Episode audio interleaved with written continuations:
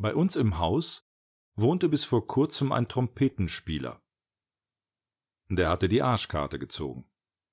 Der wurde nämlich zu allen möglichen Anlässen gebeten, ein Ständchen auf seiner Trompete zu spielen. Das war so ein schleichender Prozess. Zuerst hat er nur an Heiligabend gegen 22 Uhr Stille Nacht, Heilige Nacht gespielt. Draußen, auf der Terrasse. Ja, aber dann kamen ganz schnell Neujahr, Heilige Drei Könige, Ostern, Tag der Arbeit, Christi Himmelfahrt, Pfingsten, Frohen Leichnam, Maria Himmelfahrt, Tag der deutschen Einheit, Allerheiligen und Buß- und Bettag als Anlässe für ein Ständchen dazu. Am Anfang hat er sich noch auf die Ständchen gefreut, weil der ja als Trompeter sowieso immer viel üben muss.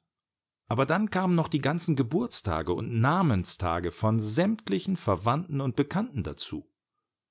Ja, und Irgendwann dann auch noch Valentinstag, Rosenmontag, Fastnacht, Aschermittwoch, Palmsonntag, Gründonnerstag, Walpurgisnacht, Muttertag, Tag der Befreiung, Vatertag, Siebenschläfer, Erntedank, Halloween, Martinstag, Totensonntag, erster Advent, zweiter Advent, Nikolaus, Tag der Menschenrechte, dritter Advent, vierter Advent, erster und zweiter Weihnachtsfeiertag, Silvester und Kaisers Geburtstag.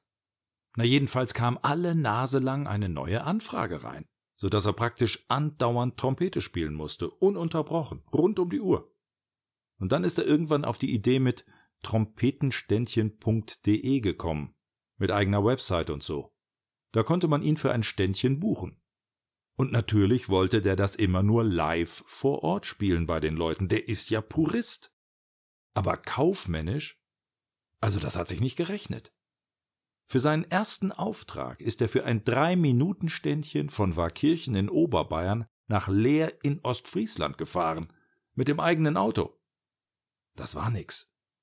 So dass er halt irgendwann doch den Leuten über Skype, WhatsApp und FaceTime ein Ständchen bringen musste. Der konnte eben nicht Nein sagen. Der war einfach zu gutmütig. Seinen Job hat er dann auch irgendwann gekündigt, weil er dafür einfach keine Zeit mehr hatte. Nicht mal zum Essen ist er noch gekommen und hat deswegen auch total abgenommen. Na gut, mit Nahrungsresten im Mund kann man ja auch nicht Trompete spielen. Ja, und dann hat ihn auch noch seine Frau verlassen, weil er natürlich nie Zeit für irgendetwas anderes außer Trompete spielen hatte. So eine Frau hat eben auch Bedürfnisse. Die anderen Mieter bei uns im Haus sind dann nach und nach alle ausgezogen. Auf Dauer hält man das ja auch nicht aus. Ständig diese Trompeterei, da wird man ja wahnsinnig.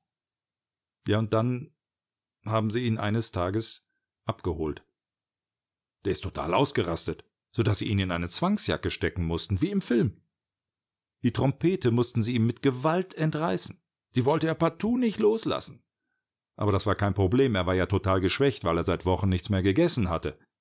Jetzt wird er zwangsernährt und trompetet den ganzen Tag in einem schallisolierten Raum. Den haben sie extra für ihn hergerichtet. Und er trompetet für niemanden mehr. Nur noch für sich selbst.